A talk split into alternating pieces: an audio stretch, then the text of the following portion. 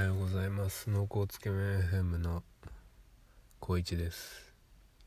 このポッドキャストは学生2人と社会人1人によって構成されているラジオなんですけどもたまにこういう風に一人で喋ってます。おまけトークとして配信させてもらってます。えっと今日は何日や？10月のちょっと2019か20なんですけど20日ですね。えっと結構悲しい気持ちがずっと続いてます。今年は2020年で結構うんうんやっぱり3月ぐらいからねもうずっと空白の期間みたいな。まあ一応言い過ぎかなそれは。でもまあ僕としても3月から5月6月ぐらいまでは結構家にいたし。うん。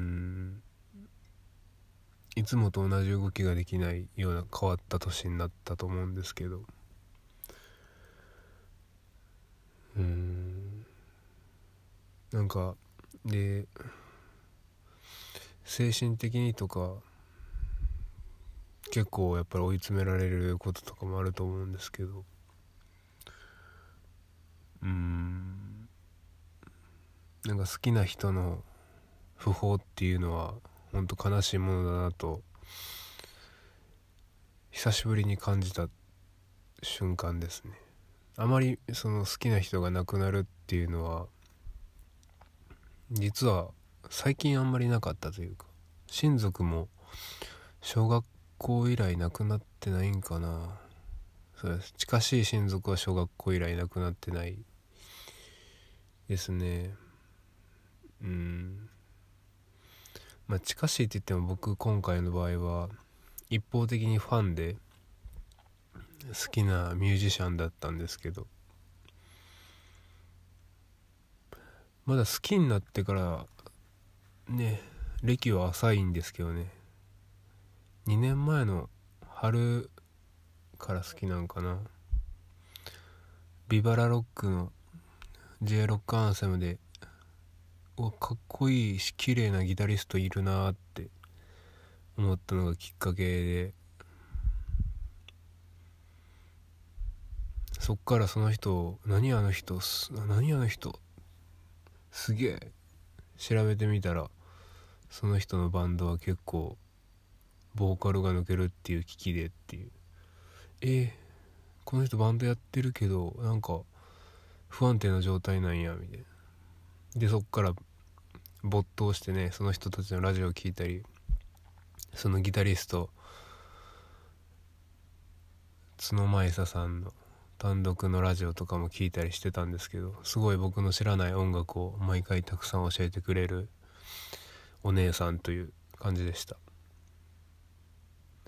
このすごい悲しい気持ちが昨日からずっと消えなくて今日朝もその悲しい気持ちに包まれてました。孫さんが作った曲聴くし NHK の聞き逃しの配信の先週の分のラジオも聞いてうんあの歌謡曲の筒井さんの訃報を忍んでたんですけどね角さんは先週うん。すごいなんでなんていう風な感情がずっとあって。なんでなんで死ななあかんなんで？って思うんですけどやっぱ他人の気持ちとか全然わからないしもはやその僕友達とか知り合いでもなかないんで憶測も全然できないしでまあなんか当たり前っちゃ当たり前なんかもしれないけど結構ツイッターとかで見たり探したりしちゃうんですよね。で角さんっていろんなアーティストと親交があったと思うんでその僕がラジオを聴いてたりする限りでは。その親交のあったアーティストがなんか発言してないかなとか。まあもっと近しいメンバー赤い公園のメンバー何も言ってないかなとか。見ちゃうって見ちゃうというか探しちゃうんですけど何もそういうのはなくて。そういう信仰が深かった人はもうもうあのちょっと衝撃を受けて言葉になってないのかなと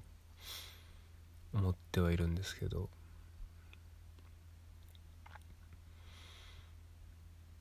うん29歳といううんポポップソングをねたくさん書いてて自分の曲にあんなに誇りを持っていた方が亡くなるなんてうん。まだ生で見たの僕2回しかなかったのに。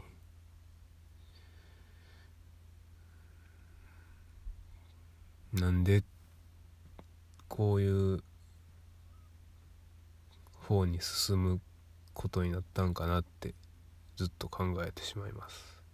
やっぱり改めて残された方はきついなって思いました。死ぬ人もきついやろうけど残される方もきついなと思います。改めてねこういうふうに思うと僕も死にたいとか消えたいとかどっか行きたいとかもうなんか全ての人間関係を断ち切りたいとか極端なこと思う時があったりしたんですけどそういうことを実際行動にとったらあかんなって僕に関わってくれてる人が少なからずいるんでその人たちを悲しめて悲しませてしまうことになるんやなって思いました。でもそんなことを理屈はそうですけど、まあ、そうじゃないことも多いんやろうというふうなことは今でも思います。ちょっともう僕自身もねこれをどうにか記録しとかないとなんかやっていけないなっていうふうに思ったのでちょっと今日は音として撮りました。これ配信してるかどうかはわからないです。一応最初にラジオの冠はつけましたけど。すいません。なんかちょっと悲しいメモになってしまいました。さようなら「